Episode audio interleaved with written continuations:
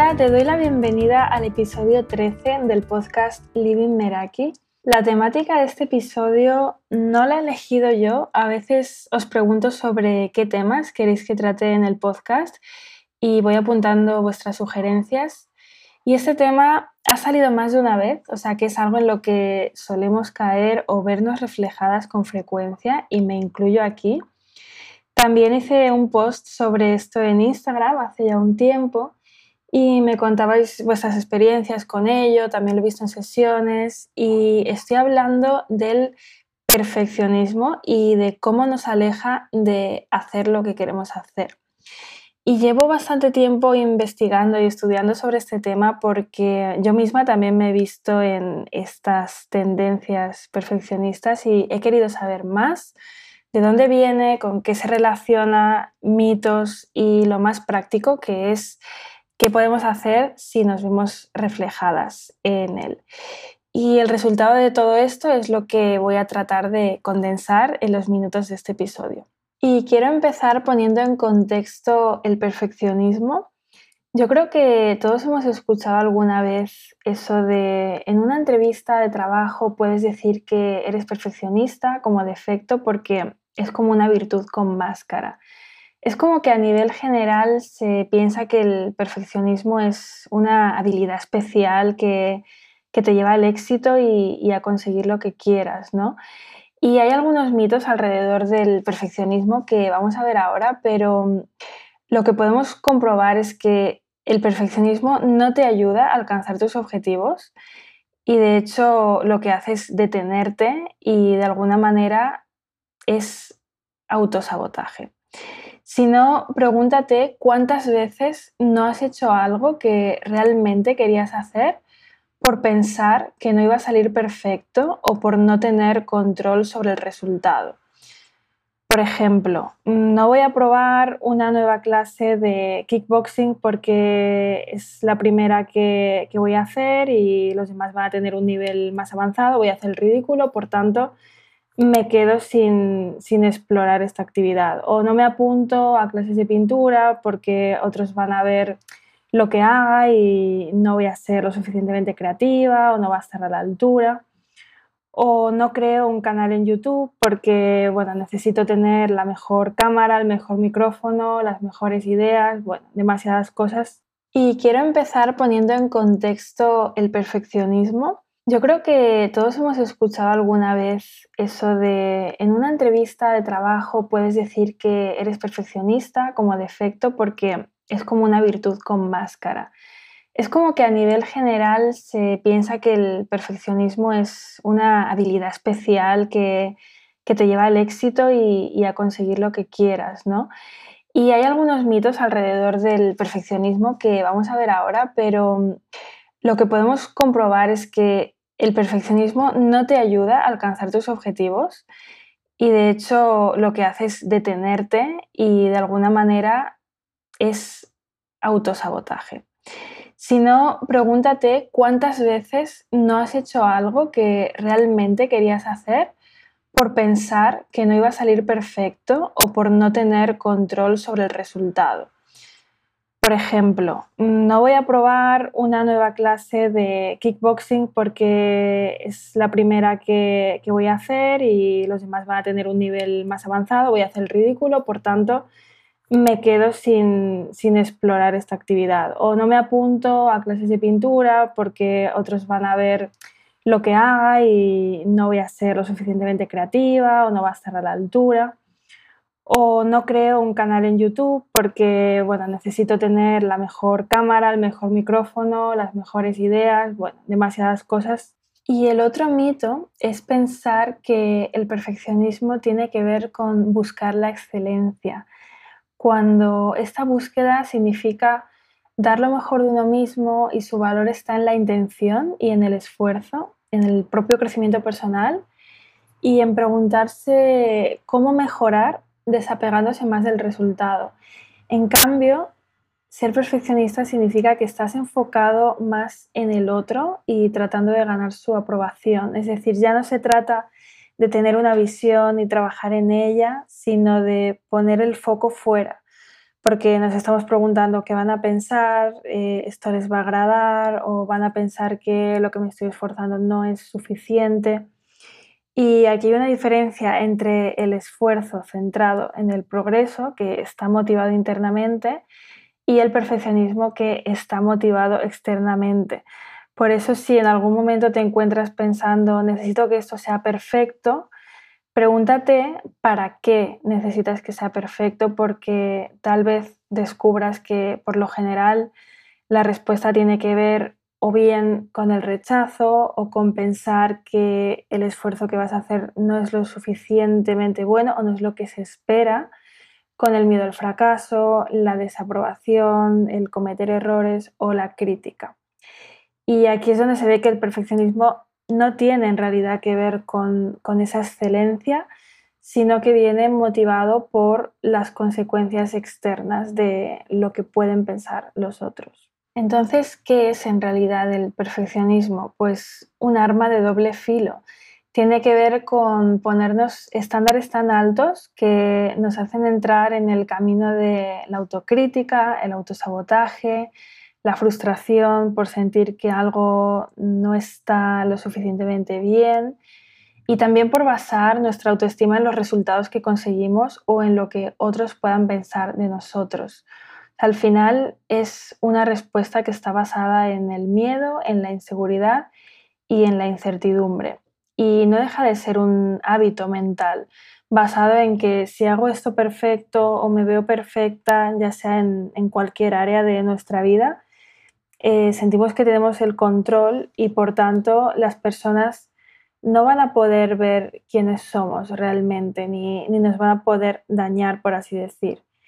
Y una vez más entran aquí esas terceras personas, ¿no? Porque es como que hacemos depender nuestro valor personal única y exclusivamente de mm, nuestra habilidad para conseguir esos estándares tan altos que nos hemos marcado y en consecuencia pues el perfeccionismo nos mantiene en una fase continua de estancamiento. Y lo más curioso es que igual no te reconoces en el perfeccionismo como tal, pero sí detectas algunas señales, como por ejemplo el estar en modo productividad máxima, eh, siempre ocupada, haciendo más y más, persiguiendo una meta, una imagen perfecta que a lo mejor no es eh, la meta que en el fondo tú tienes, ¿no? sino que es lo que otros esperan de ti o, o, el pensar en cómo te pueden percibir las personas por lo que haces. ¿no? O sea, realmente esto es perseguir un imposible porque nunca vamos a poder controlar la percepción que tienen los demás sobre nosotros. Otra señal puede ser la procrastinación. Yo creo que la, la procrastinación está muy relacionada con el perfeccionismo. Y es cuando todo se siente como demasiado, ¿no? Eh, abrumador y se va posponiendo pues constantemente. A lo mejor amas planificar, pero en realidad eres experta procrastinadora porque evitas dar el primer paso a la hora de crear algo nuevo o de empezar. O también en terminar cualquier proyecto al no tener esa seguridad de si va a tener éxito o no y temer no estar a la altura de tus expectativas. O sea, te puede gustar a lo mejor planificar, elaborar estrategias, pero sin tomar esa acción real. Y como hay miedo de no estar a la altura de esas expectativas tan altas, pues eh, lo procrastinas o no intentas cumplirlas. al final, procrastinar es eh, la manera en que lidiamos con emociones retadoras o incómodas como el miedo al fracaso, el miedo al éxito, al rechazo o mm, cualquier otro temor que nos lleva a posponer hacer el trabajo real, ¿no? Porque digo real ya que a veces tapamos esa procrastinación haciendo otras cosas que son aparentemente productivas, bueno, son productivas en sí, pero no son las que necesitamos hacer en ese momento. O sea, nos mantenemos ocupadas, pero no haciendo lo que además sabemos que estamos evitando. O sea, por ejemplo, mm, a lo mejor te has propuesto hacer una presentación, un taller y dices, vale, hoy me voy a dedicar a esto. pero cuando llega ese momento de sentarse en la silla para prepararlo, pues de repente te parece buenísima idea ordenar armarios, hacer la comida, ordenar la bandeja de entrada, que claro, todo esto está muy bien hacerlo, pero no es lo que toca ahora. Está siendo como una evasión al verdadero trabajo que sí que te va a acercar a tus objetivos. Y aquí es importante al menos poner conciencia y darse cuenta de, que estamos procrastinando y por qué lo hacemos. Y eso también pasa con la toma de decisiones. Eh, procrastinar, tomarlas o evitarlas directamente, aunque ya sabemos que cuando posponemos una decisión, durante ese tiempo estamos tomando otra, que es seguir en el mismo punto en el que ya estábamos. Otra señal es la famosa parálisis por análisis, y esto es esperar a que todas las circunstancias sean perfectas para actuar, evitando situaciones en las que no te sientes completamente segura, de manera que te quedas en el área que dominas. Y es que nuestro cerebro busca constantemente esa sensación de seguridad y la familiaridad pues eh, nos puede indicar que estamos seguros porque es algo que ya hemos vivido antes y es por eso que podemos recrear eh, viejos patrones de pensamiento, pero eso no quiere decir que sea la mejor opción. Y también tiene relación con esa mentalidad del todo o nada. Es decir, o haces todo perfecto o no haces nada. Y deriva en temer fijarse grandes metas porque no sabemos si vamos a poder manejar esa decepción de abandonarlas y en consecuencia pues hay resistencia a lo nuevo. A mí la frase antídoto con esto es haz lo que puedas con lo que tengas, donde estés. Muchas veces pensamos que necesitamos eh, hacer un curso más, tener una habilidad más, más dinero, más lo que sea. Y por poner ejemplos, eh, podría ser crear un plan de negocio, pero no empezar el negocio, investigar para Mm, escribir un libro pero nunca empezar a escribir, buscar información sobre diferentes opciones de psicólogo, por ejemplo, y no llegar a pedir la cita, leer artículos sobre cómo llevar una vida saludable, pero no cambiar en la práctica el estilo de vida, guardar muchas recetas en Instagram, pero no cocinar ninguna, y crear un plan de entrenamiento, pero no ir al gimnasio.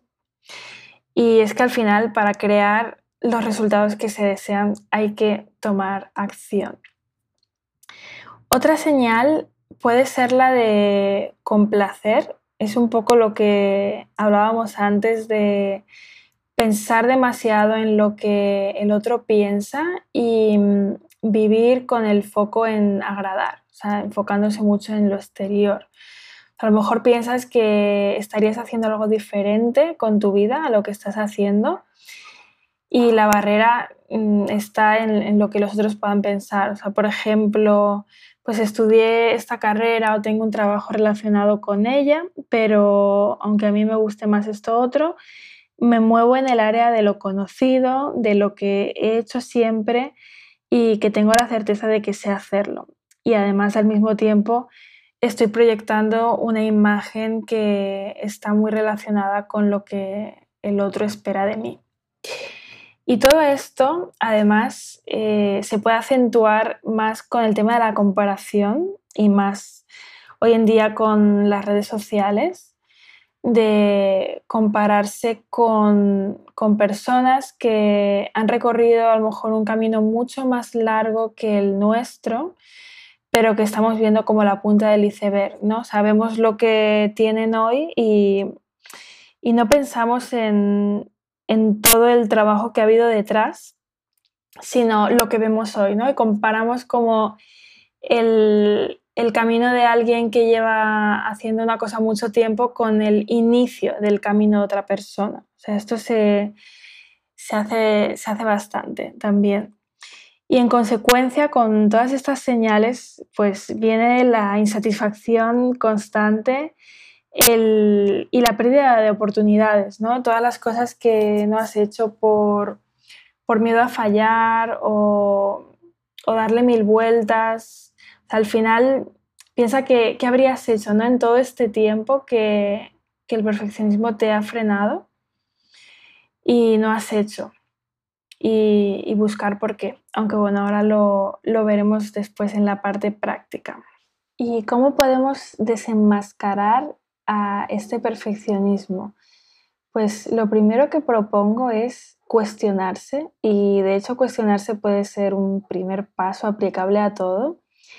Y es que si el perfeccionista busca alcanzar estándares ideales que solo existen en su mente, aquí es donde habría que preguntarse, ¿esto hasta qué punto es subjetivo? ¿Quién determina que algo es perfecto o no? O ya aplicándolo mm, a la temática en la que estemos tratando de ser perfeccionistas, ¿no? Pues ¿cómo, cómo es la presentación perfecta, cómo es el taller perfecto, el evento perfecto, el vídeo perfecto o el correo electrónico perfecto. Y al cuestionar estas tendencias perfeccionistas, haciéndonos preguntas, podemos empezar a ver cómo pierden fuerza y al final descubrir que se trata de un juicio propio. La siguiente sería definir objetivos basados en el esfuerzo y no en el resultado. Por ejemplo, en lugar de marcarte el objetivo de escribir un bestseller con toda la presión que eso supone, comprometerse a escribir diariamente durante un año. Y esto pues, te puede ayudar a encontrar tu voz, a aprender lo que te funciona escribiendo, a centrarte en el hábito porque al perseguir objetivos basados en el esfuerzo no estás pensando en cómo van a recibir ese libro los lectores o en cuántas personas te van a leer. Entonces aquí puedes observar si tus metas actuales están basadas en el resultado y te reto a crear algunas metas basadas en el esfuerzo para empezar a rodar para desarrollar habilidades y que el miedo empiece a debilitarse lentamente a medida que estés inmersa en la práctica. Y así pues no solo vas a alcanzar los objetivos basados en el esfuerzo, sino que con una combinación entre estas habilidades que vas adquiriendo y constancia, pues finalmente también podrás alcanzar esos objetivos basados en resultados. Después está el dejar de consumir y empezar a crear. Y es que a veces nos escudamos en que necesitamos inspiración y terminamos cayendo en el famoso FOMO de que si no estamos atentas a las redes sociales nos estamos perdiendo algo importante y al final acabamos saturándonos de contenido. Entonces aquí sería dejar de consumir, empezar a crear lo que quieras crear con los medios que tengas a tu disposición ahora, independientemente de los resultados, independientemente del hecho de que no será perfecto, de cómo los demás vayan a recibir lo que hagas, porque puede ser una trampa también el hecho de buscar constantemente inspiración fuera y al final una manera de procrastinar.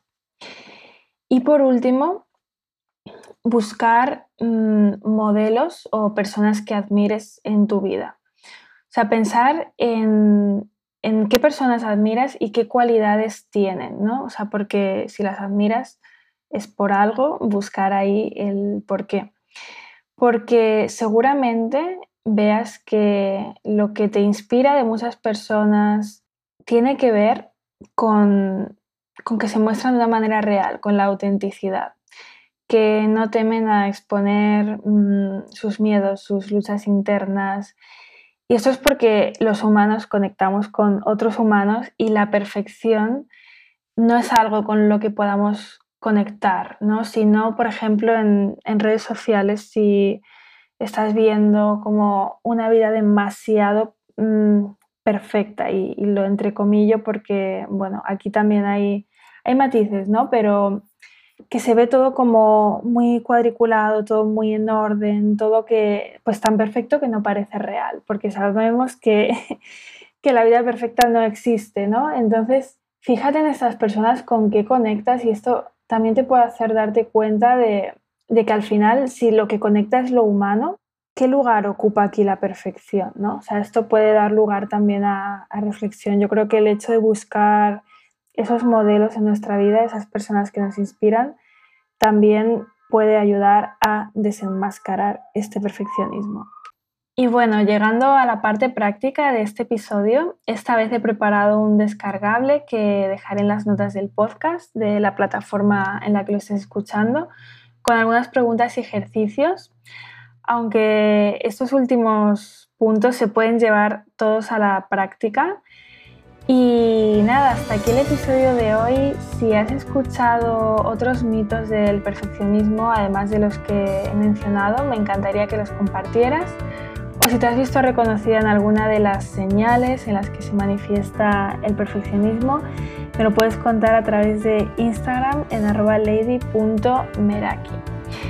De nuevo, gracias por estar ahí y nos escuchamos en el próximo episodio. Hasta pronto.